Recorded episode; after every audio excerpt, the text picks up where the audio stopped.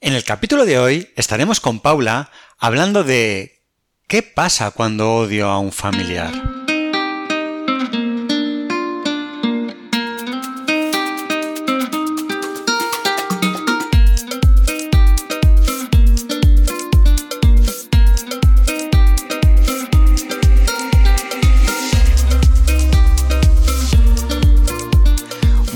Buenos días a todos. Otro día más aquí para hablar de salud mental y estamos de nuevo con nuestra amiga Paula. Paula Masa, que como todos sabéis es psicóloga, experta en terapia online, con más de 20 años eh, haciendo terapia y más de 6 años, yo creo que esto lo vamos a tener que cambiar y empezar a decir 7, haciendo terapia online, supervisora de casos y apoyo del equipo de psicología online avanzada. Muy buenos días, Paula, ¿qué tal estás? Buenos días, Jota, estupendamente aquí contigo. Genial, genial. Aquí estamos otro día para hablar de, de otro tema y, y, distribuir, o sea, llevar ¿no? a, a, a, todo el mundo temas sobre, sobre salud mental y entender un poquito más nuestra mente, cómo funciona. Divulgar la psicología, sí. Eso es. Sí. Hoy vamos a hablar de, del odio, pero centrado en odiar a una persona cercana, a un familiar y, y entender un poco qué, qué es esto, si, si, son distintos odios los que hay por aquí. Eh, me gustaría empezar preguntándote, eh, en general, pues, ¿qué es el odio? Porque a lo mejor todos sabemos o hemos sentido o podemos entender lo que es, pero no sé si hay alguna definición a ti que se te ocurra sobre, sobre el, el odio. ¿Qué es? Bueno, pues el odio es una emoción que consiste en una animadversión obsesiva hacia un objeto en cuestión, eh, ya sea una persona, ya sea ante una situación momentánea o ante un grupo de personas, podríamos decir, ¿no? Eso es de alguna manera como los tres tipos de odio que existen. Fíjate qué curioso, o sea que sí que hay diferentes odios y el sentimiento es distinto o el sentimiento es el, el, el mismo, lo único que se puede enfocar a, a distintas personas. Bueno, hay psicólogos que llegan a decir incluso que el odio no es tanto una emoción, sino una actitud. Y yo creo que la diferencia entonces en estos tres tipos de odio va a ser más en eso, en la actitud o en el comportamiento. Por ejemplo, no es lo mismo que odiemos a alguien a quien hemos amado o con quien eh, hemos tenido una relación a lo largo del tiempo, no es lo mismo que se nos despierte una reacción de odio en un momento muy puntual, en una situación muy, muy concreta, ante un hecho en cuestión o ante la presencia de algo o alguien, y no es lo mismo a lo mejor nuestra actitud cuando odiamos a un grupo de personas, ¿no? Como pasa a nivel social con temas como el de la homofobia, el racismo, el odio a las mujeres, etcétera. La salud mental es un tema muy delicado. Muchas veces dejamos pasar cosas que nos complican poco a poco la vida y acudiendo al psicólogo damos un paso en cuidarnos y mejorar nuestro día a día. Psicologiaavanzada.es Terapia online desde el salón de tu casa.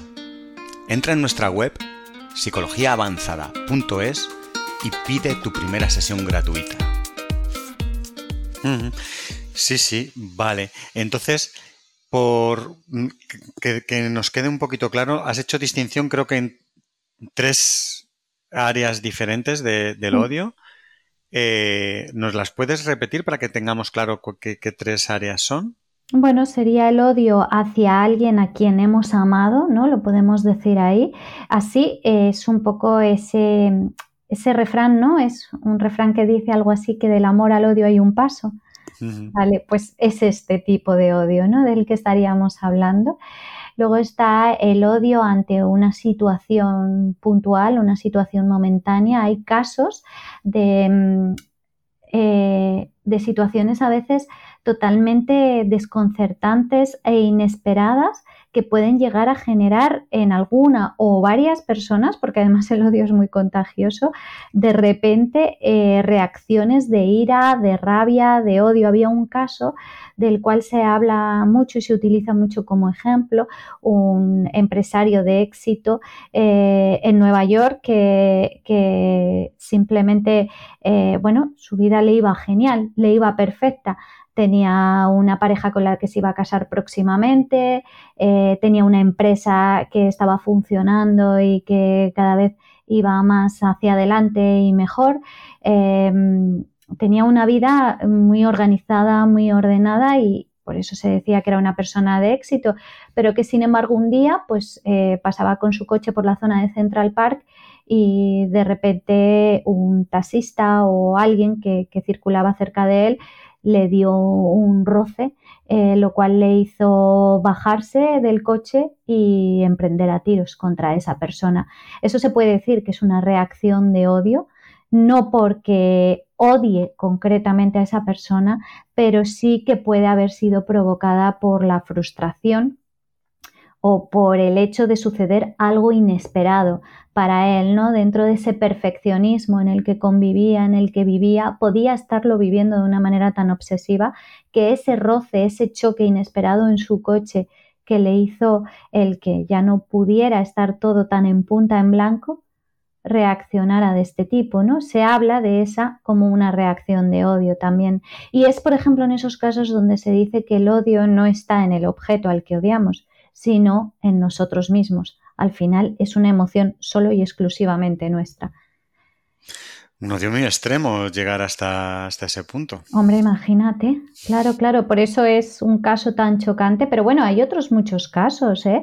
También se habla de una discusión en un bar provocada por el alto coste de las gambas y, entonces eh, se empieza a discutir, alguien menciona a la madre de otro y, y ahí empieza a generarse una pelea como si estuviéramos hablando del salvaje oeste. Fíjate. Esto entonces sería el, odio em, por una reacción de algo que, ha ocurrido. Nos mm. comentabas antes sobre el odio em, a una persona con la que había un cariño, en la que había eh, eh, un amor o imagino que de, distintos tipos de amores que pueda haber. y había una tercera opción hacia los grupos. Sí, esto es como un odio más social, ¿no? Y es eso, un, odio hacia un grupo de personas que tienen una característica en concreto. Este odio es muy curioso porque a veces alberga incluso una represión de lo que hay dentro de ti mismo. Esa persona que odia a ese grupo puede estar de alguna manera proyectando una resonancia de, un sentimiento que despierta en sí mismo. Por ejemplo, en el caso de la homofobia, hay muchos homosexuales reprimidos que al final son los que manifiestan este sentimiento de odio hacia los propios homosexuales. ¿Por qué? Porque pueden estar viviendo su homosexualidad con esa libertad, con esa frescura que, a ellos mismos les, les afecta les, les influye, ¿no? Eh, el no poderlo estar haciendo ellos reprimidos por sí mismos, claro. Por ejemplo. Por ejemplo. Vale, bueno, pues partiendo de, todo esto que nos has contado, eh, sí que me gustaría que hablásemos hoy sobre el, odio, eh, como decíamos antes, a un familiar o a una persona querida como la que uno de los tres casos ¿no? que, nos, que nos has comentado. ¿Cómo sucede esto? ¿Cómo pasas de tener, se entiende, un cariño hacia, hacia una persona a, odiarla? Bueno, eh, es que del amor al odio hay un paso. Vuelvo a repetir. No, fíjate, hay un estudio muy, muy curioso. Eh, aquí voy a hablar de pura psicofisiología y vamos a hablar del cerebro humano, en el cual se observa que personas que, a las cuales se les presenta una imagen de alguien que les, eh, que les eh, despierta una cierta animadversión, ¿no? un odio, un rechazo, eh, incluso a lo mejor un sentimiento de ira hacia esa persona, se observa que en su cerebro se están activando áreas que tienen que ver con la corteza prefrontal y con zonas subcorticales como por ejemplo la zona del putamen y el cíngulo. Estas áreas, que bueno, nos pueden sonar a chino, en realidad son las mismas que se activan cuando amamos a alguien. Fíjate qué curioso, J. Lo cual ha llevado a la conclusión de que el amor y el odio eh, no son términos en absoluto contradictorios, podríamos decir que son las dos caras de una misma moneda y que lo contrario del amor no es precisamente el odio, sino más bien la ignorancia, ¿no? Entonces, claro que podemos acabar odiando a alguien a quien hemos amado. ¿Por qué? Porque nos puede haber fallado, porque nos puede haber decepcionado, porque ha podido a lo mejor eh, truncar nuestros planes, nuestros proyectos y eso, despertar esa reacción de odio. Desgraciadamente hay muchos casos también que se escuchan ¿no? de, situaciones en las cuales, eh, habiendo tenido una relación previa, habiéndonos amado previamente, acabamos teniendo reacciones verdaderamente de odio y, muy duras. No me voy a poner a, dar ejemplos, pero seguro que algunos se nos está pasando ya por la cabeza. Sí, bueno, entiendo que vas más dirigida a, una pareja, ¿no? Por ejemplo. pero me gustaría que hablásemos sobre el, odio más de, un familiar, de un hermano. Eh, ¿Cómo puede me imagino que has puesto algunos ejemplos que, o, por lo menos yo he reaccionado ya pensando en situaciones en las que eh, un hermano con el que en principio tienes una buena relación y con el que te llevas bien puedas dejar de tener esa buena relación. Imagino que puede haber una pérdida de confianza, una traición, algo que no te esperas, ¿no? De, una persona eh, que en principio debe ser alguien que te apoye, que te ayude o con la que tengas una confianza y pueda girar totalmente ¿no? esa situación al, sentir esa traición.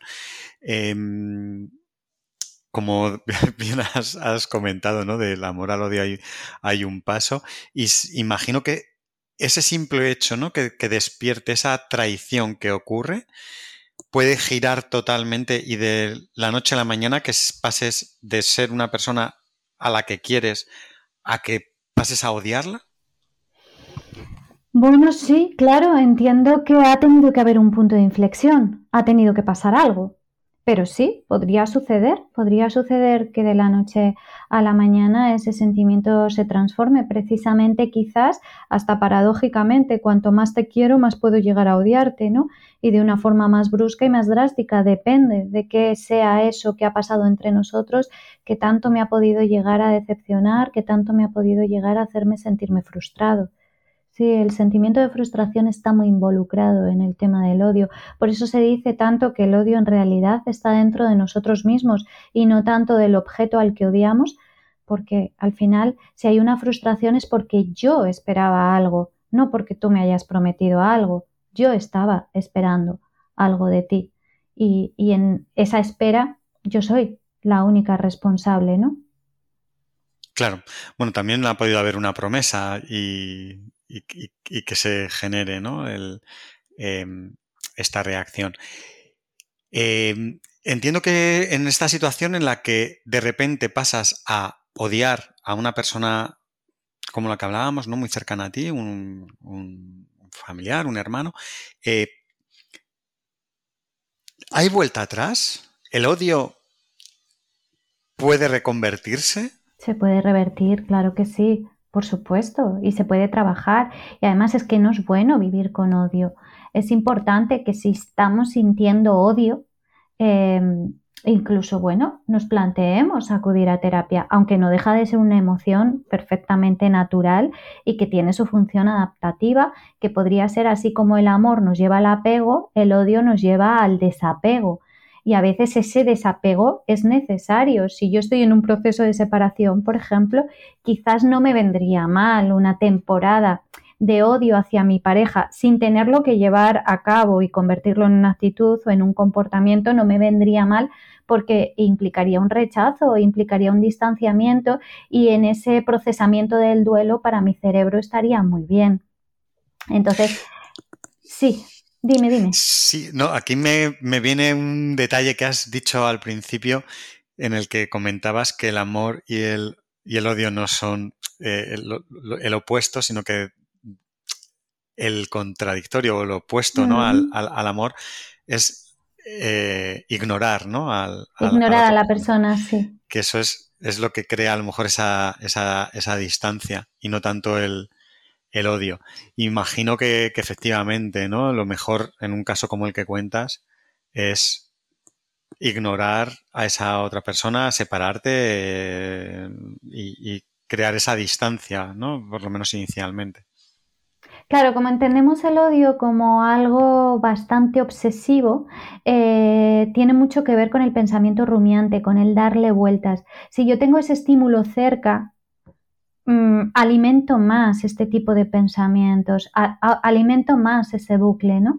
Entonces, que yo me aleje, que yo me distancie, va a permitir incluso que yo pueda frenar, que pueda dejar de obsesionarme y a lo mejor ya no sentir tanto odio. Pero de primeras el odio me pide eso, me pide desapego, me pide rechazo, ¿no? Aparte de que en ocasiones también nos pide comportamientos agresivos y es ahí donde entra en juego un elemento importantísimo que es el del autocontrol. Hay estudios que demuestran, ya a lo mejor aquí me estoy yendo a otro tema, pero hay estudios que demuestran que el odio no se ha de reprimir, de hecho se ha de aceptar, nos lo debemos de permitir sentir, es una emoción más, es una emoción humana, digamos, eh, pero sin embargo eh, poner muy en funcionamiento el autocontrol es lo que nos va a llevar a que no nos traiga consecuencias negativas, a que no despierte esas actitudes de ira y de agresión hacia el objeto que odiamos. Entonces, no es tanto que tratemos de calmar o reprimir el odio, el odio habrá que sentirlo, necesitamos sentirlo, pero si no fuera por el autocontrol, viviríamos en una jungla. Claro. ¿Y mm, qué, origen tiene el, odio como, como, emoción? No entiendo tu pregunta. ¿Qué origen? ¿A qué te refieres? Sí, eh, cuando hemos hablado en otras ocasiones sobre las emociones, hemos ah, visto un poco el origen que tiene, ¿no? De nuestros antepasados, de por dónde venía, de, del el miedo, pues a lo mejor el, intentar huir de, un peligro eh, y ese tipo de cosas. Y no sé si en el odio puede pasar algo similar, que tenga un origen eh, ancestral, ¿no? Que, que nos ayude a, a sobrevivir, ¿no? Como especie.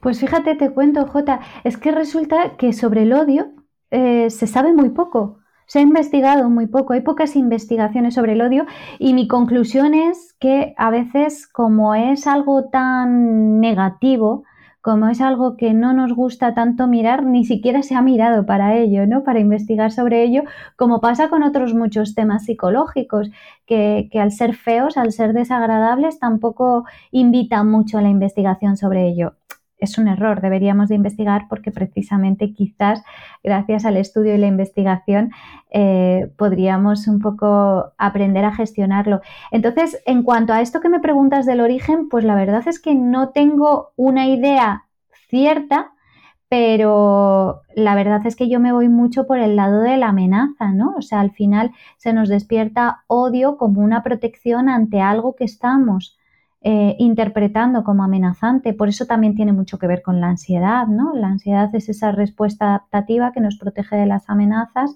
El odio puede ser esa emoción que me lleva a, protegerme, a distanciarme, a alejarme de algo que considero que me ha hecho daño. Hmm. Entonces, sí, tendrá esa función adaptativa, servirá como ese mecanismo de defensa y tendrá mucho que ver con, con nuestros ancestros, eh, con, o sea, con que lo sintieran también nuestros antepasados, pero claro, lo que pasaba entonces es que mm, la parte del autocontrol no estaba tan desarrollada, no estaba tan trabajada. Y por eso quizás se vivía más en un entorno de agresividad, en un entorno de ataque, en un entorno de constante defensa precisamente por esa parte tan importante, por la del autocontrol. Claro, muy interesante. Em, entiendo que, habrá muchos casos ¿no? de, gente que con este sentimiento que entiendo que es muy incómodo, eh, sobre todo si está originado con una persona cercana a ti, eh, sería conveniente y habrá muchos casos ¿no? que acudan a terapia ¿no? a, raíz de este problema. Sí, claro. Eh, sí, además se acude a terapia para trabajar el perdón. Porque claro, como el odio despierta una actitud de ataque, una actitud de agresividad, al final es una actitud como de venganza, ¿no? Y sabemos que no hemos perdonado a alguien cuando siguen apareciendo estos comportamientos de venganza. Entonces, una manera muy psicoterapéutica de trabajar el perdón es precisamente haciendo lo contrario, transformando esa venganza en comportamientos o conductas positivas. Al principio, aunque nos cueste, de manera un poco forzada, es una manera muy conductual de trabajar el perdón y a partir de conductas positivas recibimos conductas positivas y a lo mejor quizás así de alguna manera se palie ese sentimiento de frustración o de decepción que me he llevado con la persona a la que odio. Así podremos un poco conseguir trabajar el perdón, pero sí que es necesario trabajarlo, es muy importante porque vivir con odio, vivir con rencor es algo muy invasivo, estamos hablando de una obsesión dentro de lo que cabe, entonces esto significa que inunda y al final me puede llevar a que incluso me olvide de otros aspectos de mi vida donde además estoy teniendo sentimientos agradables y emociones positivas. Claro. Claro, claro. Me parece muy interesante y además aquí has sacado otros odios que de, situaciones, de, colectivos. Incluso se me ocurre, ahora que están tan de modas las redes sociales, los haters y... los odiadores. que, que, están ahí, que, aunque es otro, otro, otro tema, que puede ser interesante que, exploremos en. Tiene mucho que ver con el odio y a nivel social es verdad que es un odio que está muy presente, pero es un ejemplo clarísimo de que el odio está dentro de las personas y no tanto en el objeto. Estos odiadores odian todo. De hecho, hay un experimento, esto ya lo cuento un poco como empuje para si en un futuro hacemos un podcast sobre este tema que, sirva un poquito como avance. Hay un experimento en el cual se estaba haciendo el típico estudio de mercado, no sé si se estaba analizando eh, un microondas. Eh, el caso es que ponen a dos grupos, un grupo de personas bastante racionales, equilibradas, que reflexionan y razonan aquello que están valorando, y un grupo de odiadores, ¿no? De haters de los que están en las redes sociales atacando siempre. Entonces se observaba clarísimamente que los haters eran, pero muchísimo más críticos con el producto en cuestión, mientras que las personas que se consideraban racionales, equilibradas, etcétera, eh, bueno, pues eran capaces de ver aspectos positivos, aspectos negativos también, pero de una manera muy, ya te digo, equilibrada. En, en el caso de estos haters, lo odiaban directamente. Eh, obviamente detectaban muchas más características negativas que, lo cual quiere decir que, bueno, sí, podría ser un poco lo que dicen algunos psicólogos. El odio no es tanto una emoción, sino más bien una actitud. En el caso de estas personas, así es, ¿no? La actitud de estar en contra de todo. Curioso, curioso y muy, muy apasionante saber un poquito más. Eh, aprovecho para, para, comentar que si hay alguien que quiere que hablemos de este tema o de cualquier otro, nos puede escribir a podcast y mandarnos ahí un comentario y trataremos ese, ese tema si, si así lo queréis. Eh, Paula, pues no me quedan nada más a mí por mi lado, por lo menos el agradecerte haber venido otro día aquí a, hablar un poquito sobre, sobre todos estos temas de la mente y, tal. Espero que no me odies por estos temas que, tratamos. Nunca, Jota. Espero que no me decepciones para ello. y, nada, deseando que quedemos otro día a seguir hablando eh, sobre estos temas tan interesantes. Sí, estaremos. Encantada de estar contigo. Pues un saludo y hablamos otro día. Un saludo, adiós. La salud mental es un tema muy delicado. Muchas veces dejamos pasar cosas que nos complican poco a poco la vida. Y acudiendo al psicólogo, damos un paso en cuidarnos y mejorar nuestro día a día. Psicologiaavanzada.es Terapia online desde el salón de tu casa. Entra en nuestra web psicologiaavanzada.es y pide tu primera sesión gratuita.